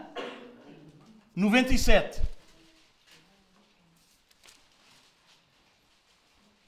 Quanto amo a tua lei, nela medito o dia. Tu podes recitar isto? Tu podes recitar isto, irmão? Tu podes recitar isto? Qual é a meditação do teu coração? O que é que tu pensas? Quanto amo a tua lei, nela medito o dia todo. É nisso que tu pensas ou pensas em satisfazer uh, os teus desejos, as tuas paixões, os teus vícios, os teus quereres? No que é que tu meditas? No que é que, o que é que ocupa a tua mente? O salmista diz: Quanto eu amo a tua lei. E vocês sabem, quando nós amamos, no que é que nós pensamos? No objeto do nosso amor. É ou não é? Quando nós amamos a nossa esposa, no que é que nós pensamos? Quando nós começamos a namorar, quando nós amamos, o que é que nós pensamos? No que é que nós meditamos? Onde é que está o nosso coração? Alguém está a entender ou não? Você percebe? Hã? A até tem que dizer, não pode ser tantas mensagens. Não é preciso tanto. Menos. Hum? Alguém está a entender? Porquê? Porquê? Porque ama. Porque ama. E como é que tu podes dizer que tu amas a verdade? Se este livro é aberto ao domingo de manhã e vai lá para casa e nunca mais é aberto. Quanto eu amo a tua lei. E depois isso aparece na prática. Nela medito. Quais são os versículos que tu sabes de cor? Quais são as passagens que tu sabes de cor? O que é que tu decoraste? O que é que tu encheste o teu coração? Eu garanto-vos, quando nós viermos do retiro, nós saberemos os mandamentos de cor todos. O nosso coração terá encharcado da lei do amor de Deus. Para nós o glorificarmos melhor, o servirmos melhor. Louvado seja Deus. 97 já lemos. Qual era o outro? 103. Quão doces são as tuas palavras ao meu paladar, mais doces do que o mel à minha boca. Como é que é a palavra? É amarga para ti ou é doce? Ou é doce? Na outra semana, o meu filho estava bué da mal da, da garganta. Estava doente. E nós fomos comprar uma medicação para ele. E ele tomava aquele xarope e fazia assim.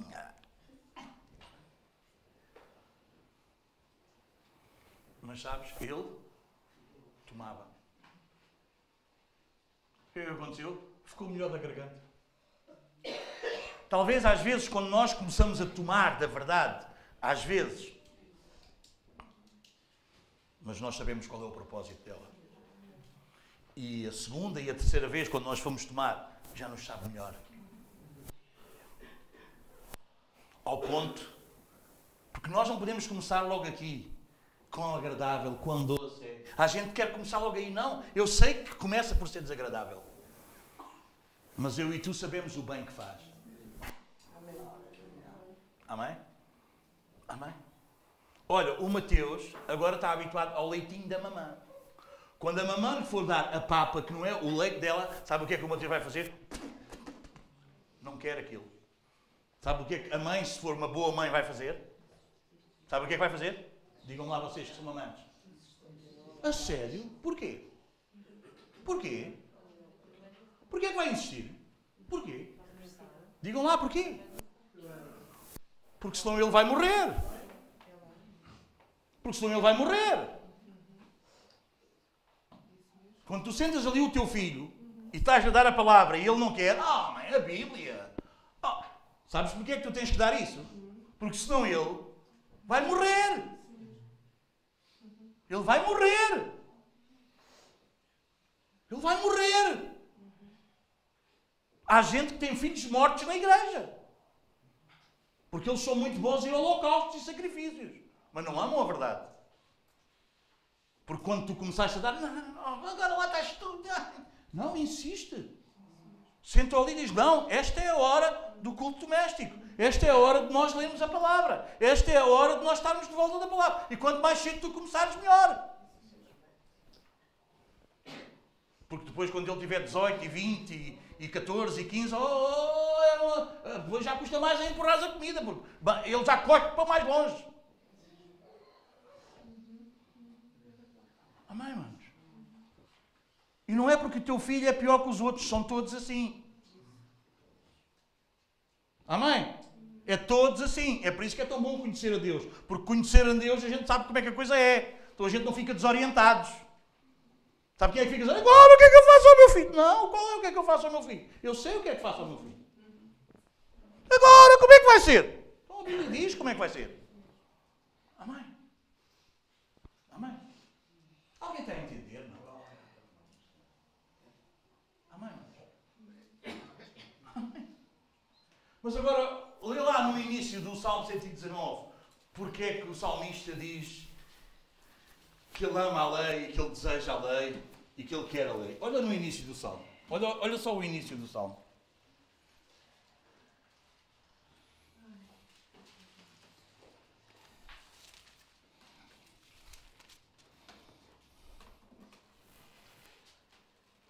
Ele sabia porque é que ele tinha que amar a lei. Porque ele já tinha percebido quem amava a lei como era. E será que tu percebes quem ama a lei como é? Tu já viste como é que os teus irmãos fiéis a Deus são? Bem-aventurados os que trilham. 119.1. Está lá? Bem-aventurados, mais do que felizes. Hã? Completos, cheios. Hã? Transbordantes. Bem-aventurados os que trilham os caminhos retos e andam na lei do Senhor. Ah! Porquê é que eu vou amar? Porque, porque, porque isso é bom. Hã? Ele começa bem-aventurados, mais do que felizes, realizados. Amém, manos? Amém. Quando Deus te dá a palavra, quando Deus te dá a lei, quando Deus te diz como é que é, Ele não te diz para tu experimentares a ver se é bom ou mau. Pois vemos, não. Ele já te diz que é bom. Ele antes de dar a lei, sabe o que é que ele diz ao povo de Israel? Ouve, Israel, eu sou o Senhor teu Deus que te tirei da escravidão. Tu não querias saber de mim para nada, vocês foram para lá porque vocês me desobedeceram, mas eu fui lá e eu tirei-vos, antes de vocês praticarem a lei. Não foi isso que ele fez connosco? Nós estávamos perdidos nos nossos delitos e pecados. Ele tirou-nos lá e colocou-nos onde? Aqui, na igreja, no seu corpo. E agora aqui ele está-nos a dizer: a lei é boa, ouve, obedece, pratica. Porquê? Porque Ele já fez isso connosco, se nós lhe teríamos aqui. Ele já nos tirou das trevas para a sua maravilhosa luz. E Ele agora quer que nós caminhemos por aí. Amém. Bem-aventurados os que trilham os teus caminhos, os teus retos caminhos. E andam na lei do Senhor. Dois, bem-aventurados os que guardam os seus estatutos e o buscam de todo o coração. Aleluia! Não praticam iniquidade, andam em seus caminhos. Tu ordenaste os teus preceitos para que diligentemente os observássemos. Quem dera os meus caminhos fossem dirigidos de maneira que eu pudesse observar os teus decretos.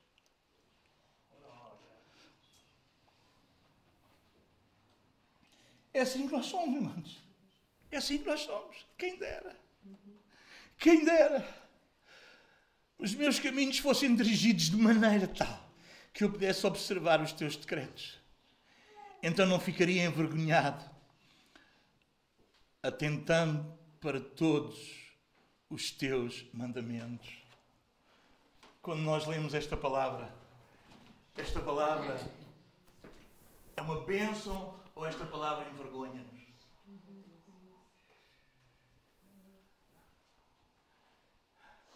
Esta palavra envergonha-me? Ou esta palavra diz-me boa? Não estou a falar de perfeição, não estou a falar de nunca falhar, a falar de quando tu lês, diz: Quem dera os meus caminhos fossem dirigidos de maneira que eu pudesse observar os teus decretos. Quando eu olho para a minha caminhada, eu digo assim: Eu estou a fazer a vontade de Deus. Não sou perfeito, aqui falhei, ali. Alguém está a entender? Mas eu posso ver a tua mão, Senhor. Eu posso ver a tua mão. Eu posso ver. Posso ver. Porque se for assim, eu não fico envergonhado. Eu não fico envergonhado.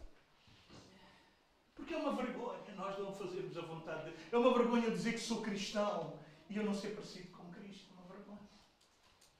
É uma vergonha. Versículo 9. Como purificará o jovem o seu caminho? Observando segundo a tua segundo a tua palavra. Amém, Igreja não é para velhos. Só. Ah, deixa tarde, mais tarde, depois eu vejo isso. Sabem que o pessoal quando eu não vê assim, eu já fui assim. Eu sei do que é que estou a falar. Eu já fui assim. Eu achava que a igreja é para mais tarde. Agora, vamos viver a vida. Não há vida. Não há vida. Não há vida. Eu sei como é que nós pensamos quando somos novos. Também já pensei assim.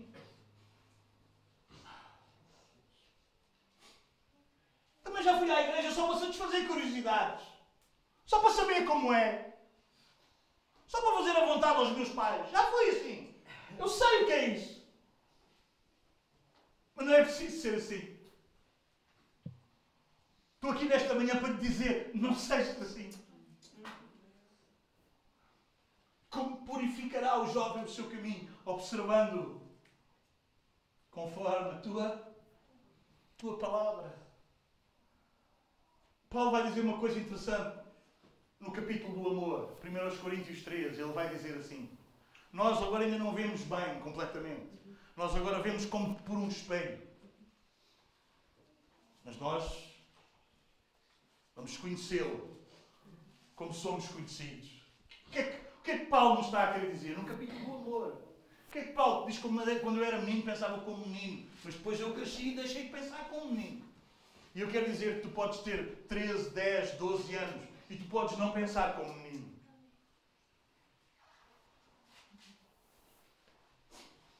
O salmista diz: Eu sei mais, sei mais. Eu sei mais do que os mais velhos do que eu. Ouviste com ouvidos de ouvir. Sabes o que quer dizer? Agora contemplamos como por um espelho. Quando nós lemos isso, nós não podemos pensar no espelho que temos lá em casa hoje. Porque o espelho que nós temos lá em casa hoje ainda nos dá assim uma imagem. Não! Contemplamos como por um espelho, quer dizer, o que eles tinham era um metal que refletia ali a sombra. E eles diziam, a maneira como nós podemos conhecer Deus é assim. É como se o nosso rosto estivesse refletido no metal que deixa ali uma sombra. Mas não é como um espelho que a gente vai lá agora e tira os pontos negros. Vocês? Nesta altura não havia esse espelho. E é assim que nós conhecemos a Deus, mas há muito mais para nós conhecermos. Nós não sabemos nada. Sabemos bem pouco acerca dele. O que é que nós nos vamos a mais dizer que sabemos o quê? Vocês percebem, Sérgio? Nós ainda sabemos bem pouco. Mas graças a Deus pelo que sabemos.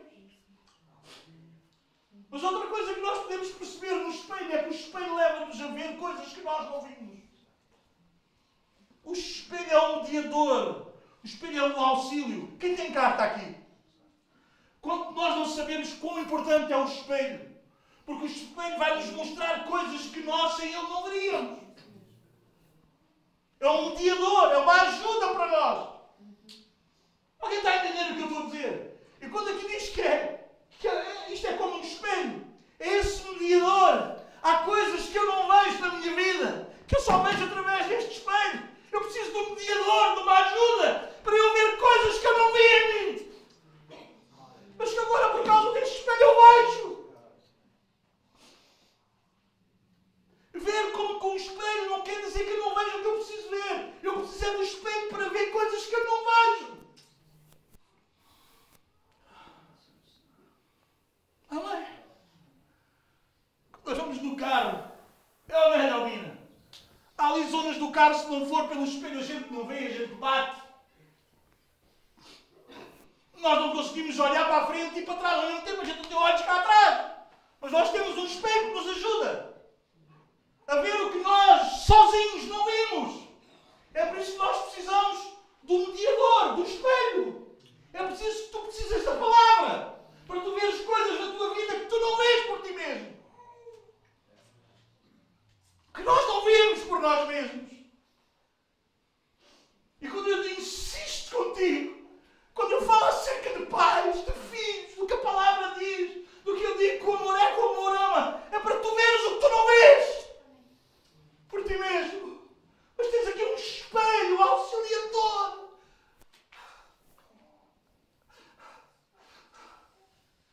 Será que nós conseguimos entender isso? Será que o Senhor nos dá a graça de nós vermos isso?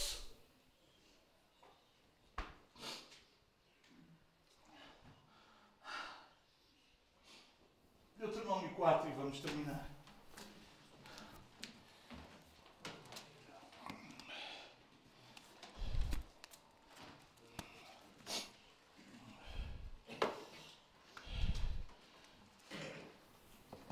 trouxe esta parafernália toda e afinal a gente para a semana começa aí sem pressa, para não? Sem pressa. Deuteronômio 4. Agora, ó Israel, ouve os estatutos e os juízos que eu vos ensino para os cumprires, para que vivais e entreis para possuir a terra que o Senhor, o Deus de vossos pais, vos dá. Promessa.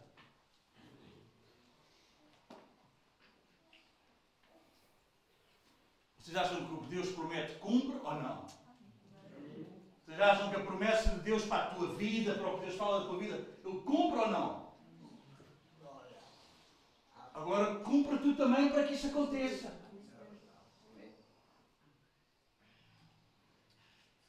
Ele dá diretrizes, Ele conduz-nos. Amém? Olha o que Ele vai dizer. Nada acrescentareis ao que vos ordeno e nada diminuireis.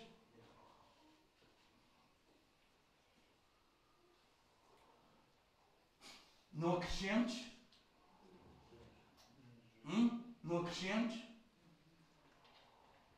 Nem? Tires. Porquê é que ele diz isso? Porque, como tu e eu bem sabemos, essa é a nossa tendência. Essa é a nossa tendência. Nós temos a tendência de ser legalistas. Nós temos a tendência de ser moralistas. Isso passou-se logo lá com Eva. Deus disse: Não comas do fruto. Eva a, falar, Eva, Eva a falar com o diabo diz: Deus disse nem para tocar. Não, Deus não disse que não era para tocar. Deus disse que não é para comer. Não precisas acrescentar. Então, mas eu agora não posso fazer nada. Ninguém disse que não podias fazer nada. Só te vou dizer que tu não deves fazer o que não deves fazer. Não aumentes nem diminuas. Porque a tendência do homem sem Deus e sem a direção de Deus é aumentar ou diminuir. Nós não gostamos de ir pelo centro. Nós gostamos das margens. Mas como eu vos disse já há um tempo, quando a gente anda na margem, somos marginais. Nós somos chamados para andar no centro. Não fujas, nem para a direita, nem para a esquerda. Para que guardeis os mandamentos do vosso Senhor, o vosso Deus, que eu vos ordeno. Obedecer. A desgraça que aconteceu, a miséria que aconteceu, a miséria onde eles estão. E eles querem continuar. Eles não, vocês viram o que aconteceu no passado? Vocês viram o que é que Deus fez com quem não obedeceu? Mas todos vós que vos chegastes ao Senhor, o vosso Deus, hoje estáis vivos. Isto fala de Números 25, de uma série de gente que morreu por causa do castigo do Senhor. Vede, tenho-vos ensinado estatutos e juízos como ordenou o Senhor, o meu Deus, para que pratiqueis na terra em que ides entrar para o possuir. Guardai-os e praticai-os pois assim a vossa sabedoria e o vosso entendimento serão vistos pelos outros povos. Ah, não é só para ti. É para que outros vejam também. Porquê? Porque Israel é para ser uma luz para as nações. E nós não somos a luz do mundo. Faz isso. Guarda. É bom para ti. E vais ser uma luz para os outros. Vais ser uma bênção para os teus irmãos mais novos. Vais ser uma bênção para os teus amigos. Vais ser uma bênção para os teus colegas de trabalho. Para os outros verem. Para os outros povos verem. Deus queria fazer de Israel uma luz para as nações. Como Ele fez de nós luz do mundo. Ele não disse vocês serão um dia luz do mundo. Não. Ele disse vocês são luz do mundo. A tua luz pode brilhar muito ou pouco, ou nada. Mas tu és a luz. Ele disse a vossa luz não der luz, para que é serve a luz? Mas vocês são luz. Vocês são sal. Se vocês salvam ou não, uma coisa é outra. Mas isso é o que nós somos como povo de Deus. Alguém está a entender? Ele não diz vocês serão se vocês praticarem. Diz não, vocês são. Agora se o sal não salgar, para que é que presta o sal? Se a luz não iluminar, para que é que presta a luz? Ah, Brindes, mas eu sou salvo. Sim, mas tu iluminas? Tu salgas? Foi o que ele disse, não foi? Vocês são, mas vocês não serão. Mas vocês são. Vocês são. Agora a questão é o que é que tu és. Iluminas ou não iluminas? Salgas ou não salgas? Ele vai dizer: se o sal não salgar, o que é que serve? Para ser pisado pelos homens. E há muita gente na igreja que é pisado. Há mulheres que são pisadas pelos maridos, há filhos que são pisados pelos pais, há pais que são pisados pelos filhos, porque ele não ilumina, não salga nada. É uma coisa. É uma acusação. Então vais lá para a igreja, não é? claro, é uma fanchada, porque ele não ilumina nada. Só serve para ser pisado, para ser pisado pelos outros. Alguém está a entender? Alguém está a entender? Alguém está a entender? Vocês percebem? Jesus foi humilhado, foi pregado numa cruz. Vocês percebem? Não é porque ele era mau, é porque ele era bom. Quer ser aplaudido pelas pessoas? Mas eu não venhas para a igreja. Aliás, eu cometi um erro hoje, que eu devia ter dito. Vocês ainda estão a tempo de sair, antes de eu começar. Porque há uma coisa que nós precisamos de entender. Quando nós não sabemos, a ignorância, está tudo bem. Depois de nós sabermos, nós somos responsáveis pelo que sabemos. Não há ninguém aqui que tenha estado aqui connosco como igreja que possa dizer, eu não sei. Não é? E, é, e todos nós vamos dar contas daquilo que nós sabemos. Amém. É isso, não é? É isso. Guardai-os e praticai-os, pois assim a vossa sabedoria, uau! E o vosso entendimento. Claro, porque quem conhece a Deus é mais sábio que os outros. Quem conhece a Deus tem mais entendimento do que qualquer outro. Porquê? Porque nós temos um espelho que vimos coisas que os outros não veem, não é? Olha o que vai dizer, para serem, que serão vistos pelos outros povos. Agora olha aqui, olha aí, sabe? Quando ouvirem todos estes estatutos dirão, olha o que os outros vão dizer. Este grande povo é realmente sábio e entendido.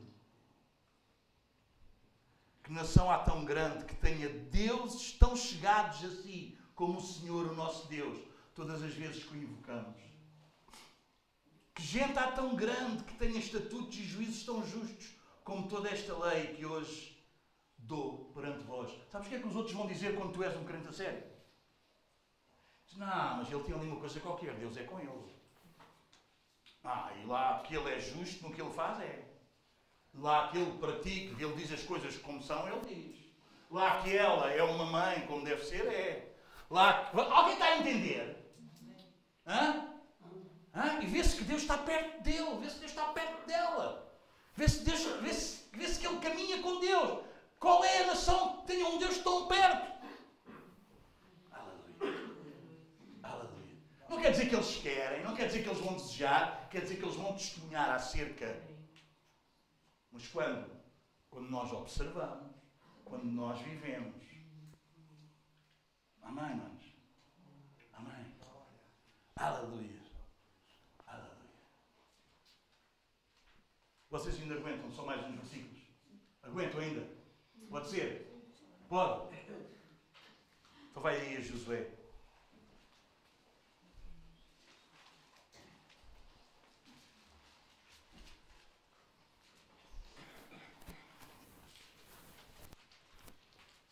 Josué capítulo 1.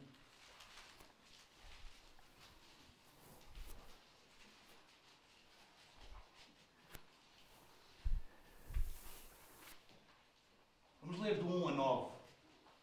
E se tiveres um marcador, sublinha na tua Bíblia. Algumas coisas que eu te vou dar a dica para tu sublinhares. Depois da morte de Moisés, servo do Senhor, disse o Senhor a Josué, filho de Num, auxiliar de Moisés: Moisés, meu servo, é morto.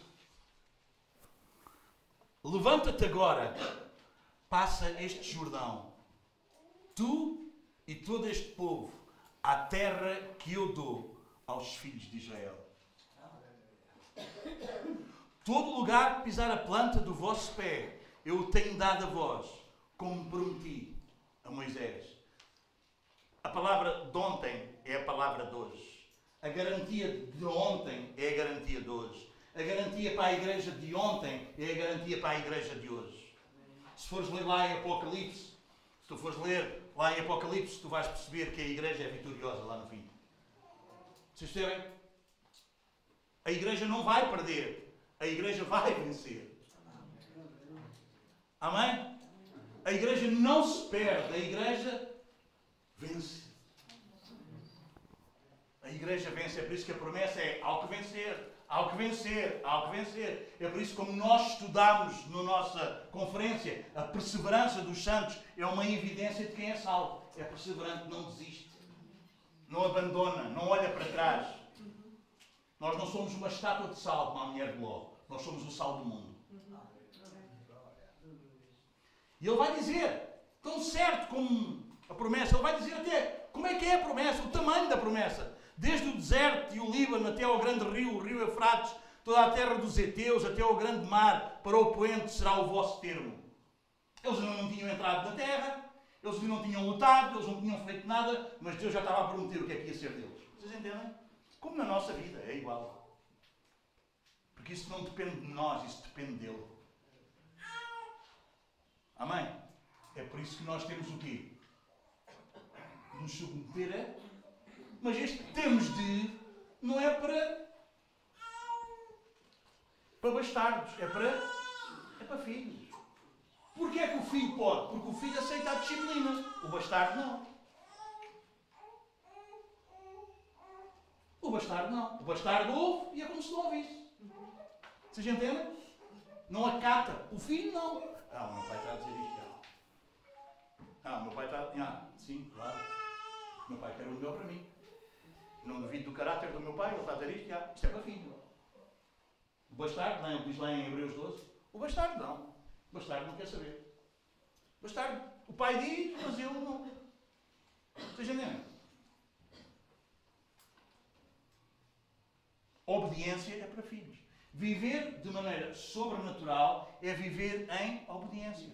Que nós já sabemos que não será perfeita. Houve um que obedeceu perfeitamente. Nós não vamos conseguir obedecer perfeitamente. Nós, mas nós podemos obedecer a 100%.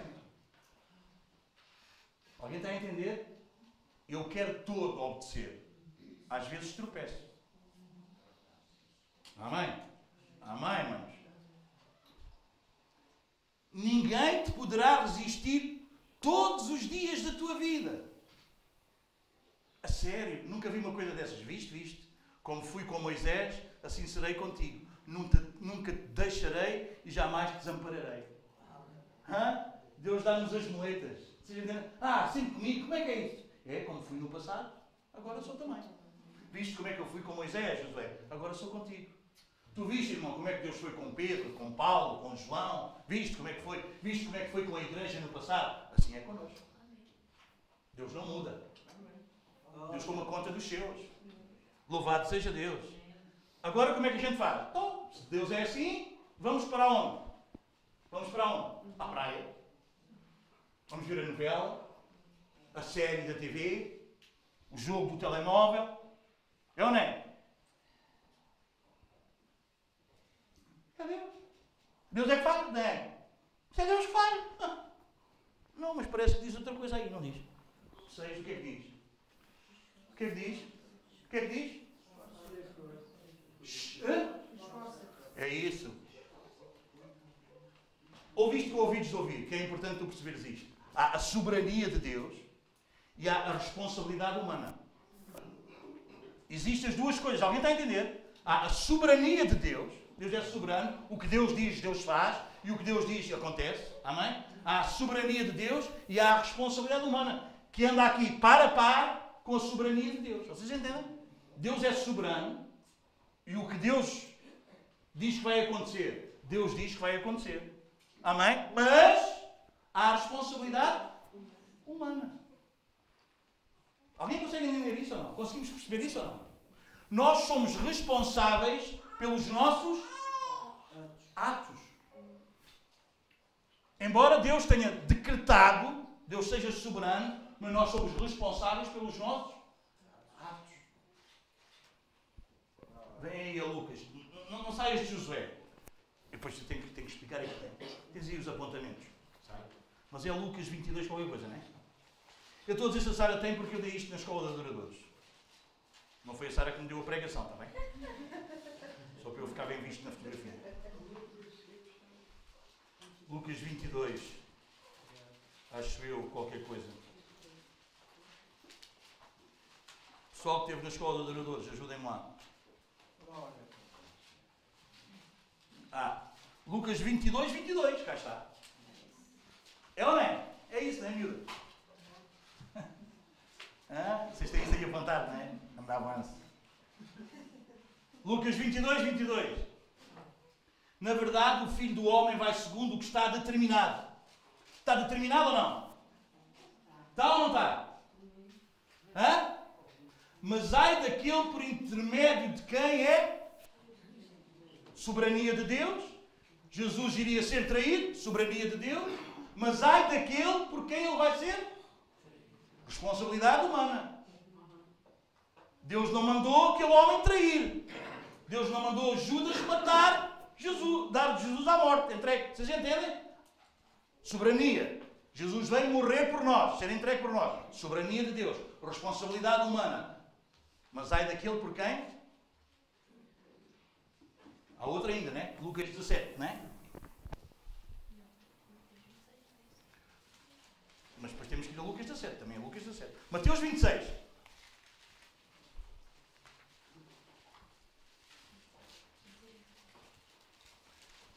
Mateus quê? Mateus 26, 24.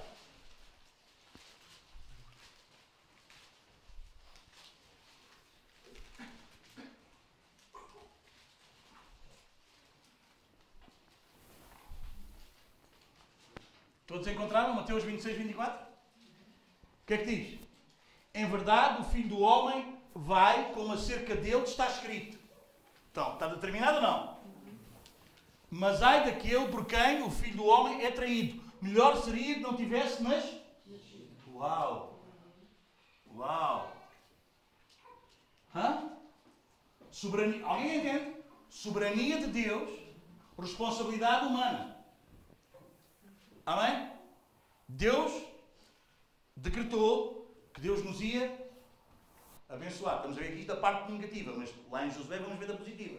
Deus decretou, cada lugar que eles chegassem, Deus decretou isso. Mas eles precisaram pisar ou não? O que é que diz lá no? Esforça-te e tem bom ânimo. Responsabilidade humana. Soberania de Deus. Respons... Alguém está a entender? Mas temos que ir aqui a Lucas 17. Porque Lucas 17 vai nos ajudar noutra coisa.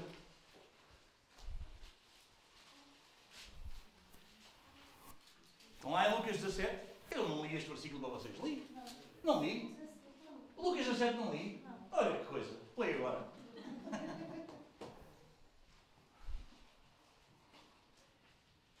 Lucas 17, o que é que diz? Versículo 1. Disse Jesus aos seus discípulos: É impossível que não venham escândalos. É uma impossibilidade, é ou não é? Vai ser assim, vai acontecer. Mas ai daqueles por quem? Amém? Ah, toda a gente é assim, toda a gente falha. Ah, isto... É impossível que não venham escândalos. Soberania de Deus. É assim que é. Responsabilidade humana. Mas ai daqueles por quem eles vierem. Tu és responsável pelos teus atos. Tu és responsável pelos teus atos. Deus diz: Pai, a terra é tua. Eu prometi, assim como fui com Moisés, eu serei contigo. O que é que ele vai dizer lá em Josué? Agora, esforça-te. Tem bom ânimo. Então o que é que isso quer dizer? Responsabilidade humana. Tu não podes andar aqui porque Deus é soberano e porque ouves que Deus é soberano e Deus faz, andas como tu queres e isto vai acontecer. Então se Deus faz, porque é que a gente. Então se Deus já sabe quais são os eleitos, porque é que a gente vai evangelizar, é? Que coisa louca! Como é que eles vão querer se não houver quem pregue? Responsabilidade humana. A nossa responsabilidade é ir por todo o mundo. Hã? Pregai a toda a criatura. Responsabilidade humana. Se nós não responsabilizarmos, sabe o que, é que vai acontecer? Nós, se nós não fizermos, sabe o que vai acontecer? A responsabilidade cai sobre nós. Cai sobre nós.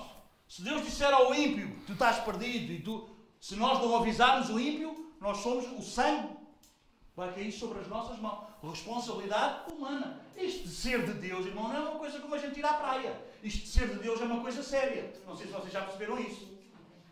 E como vocês sabem, nós queremos ser uma igreja a sério. Amém?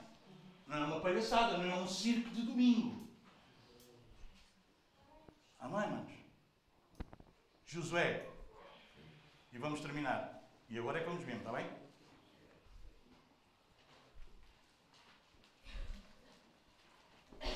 Seis. Esforça-te e tem bom ânimo. Porque tu tens responsabilidades. Tu tens a tua casa, tu tens a tua família. Aqui no caso de Josué é o quê? Tens o povo. Esforça-te e tem bom ânimo, porque tu farás este povo herdar a terra que jurei a seus pais que lhes daria.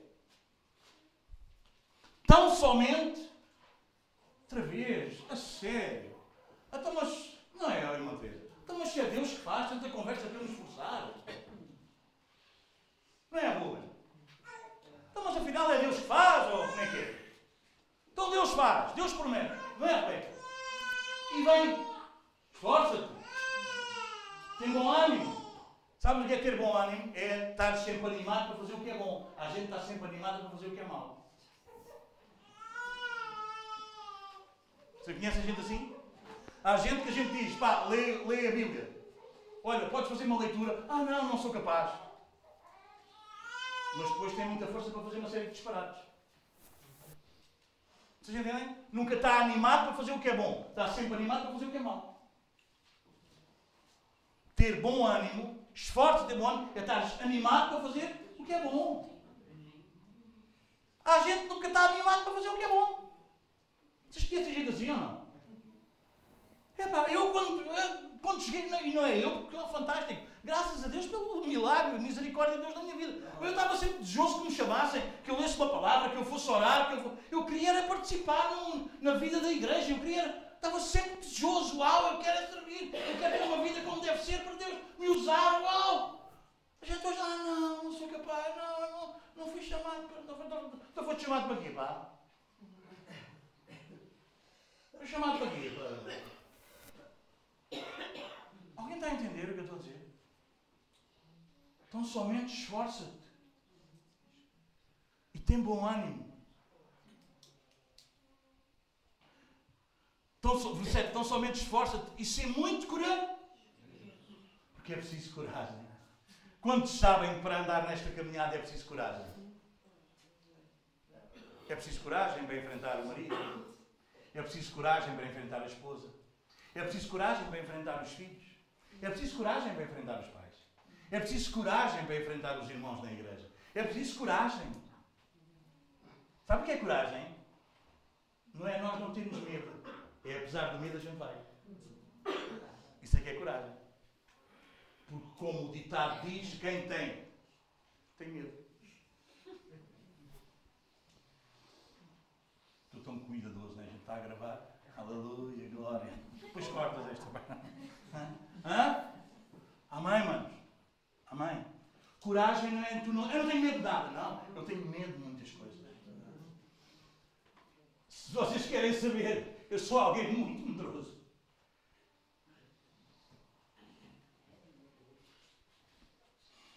Muito medroso. Mas é preciso coragem.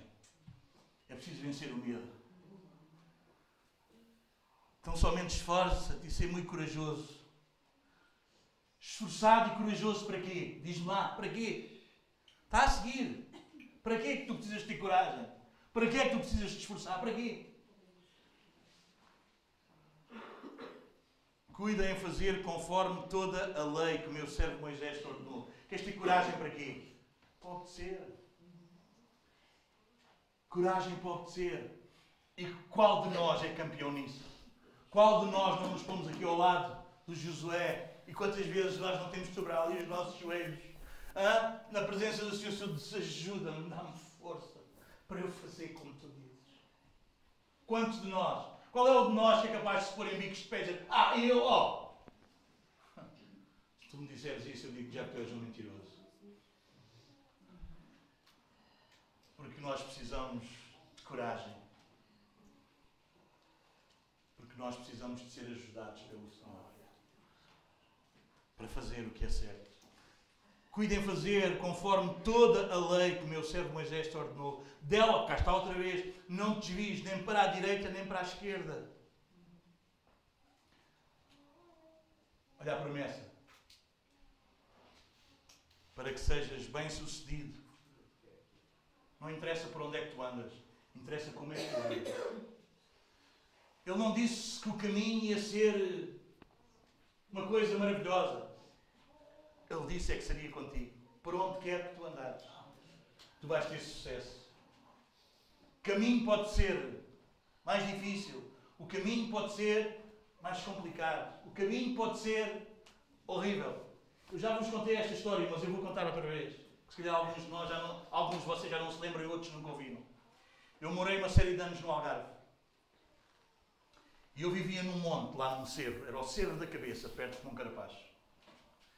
E eu, com 6 anos de idade, eu ia para a escola, ficava a 2 km e tal da minha casa, do monte, lá do, da serra de onde eu vivia. E eu vinha por aquela estrada fora, quando vinha da escola. A estrada onde passavam mais carros, onde a estrada era mais larga. E depois havia um caminho mais estreito.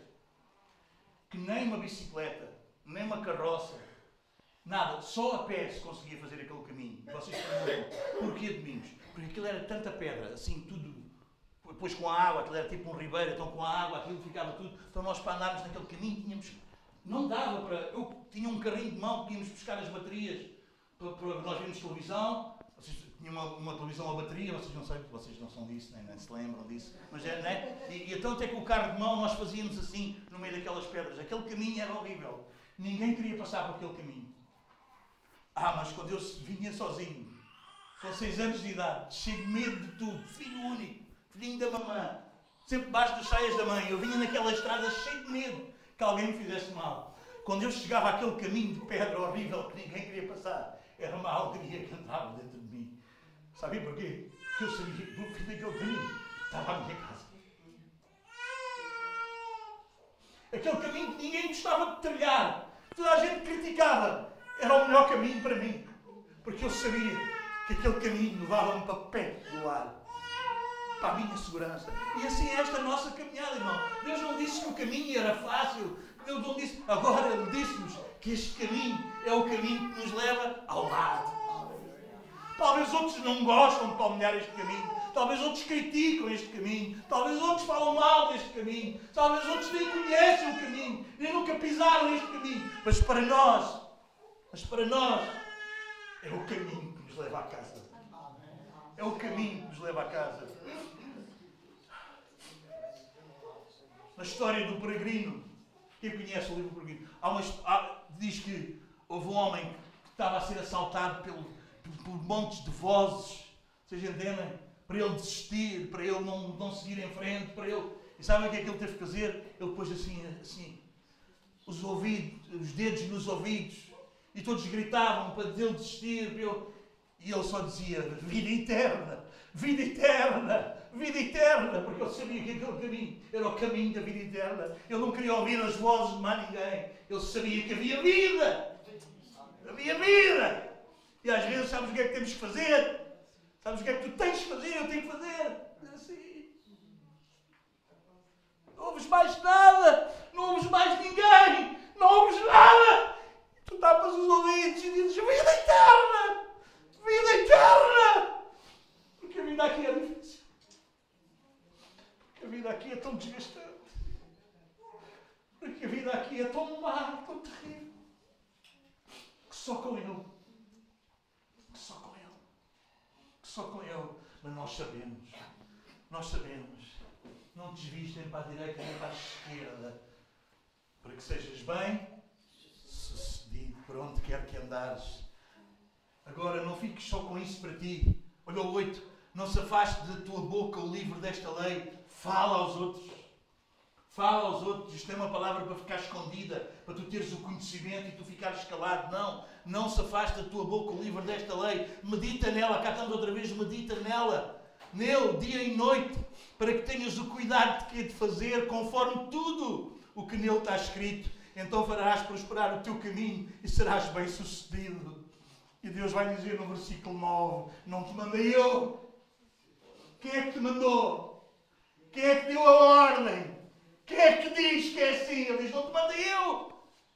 Então esforça-te e tem bom ânimo. Não pasmes, nem te espantes. Porque quantos de vocês sabem que às vezes nós ficamos pasmados aqui? Ficamos ou não ficamos, mãe? Hã? Não há coisas que nos espantam ainda hoje. Ah! Ah! Ah! Ah! Mas Deus é tão bom. Deus é tão bom. Deus da quinta-feira não foi, filha?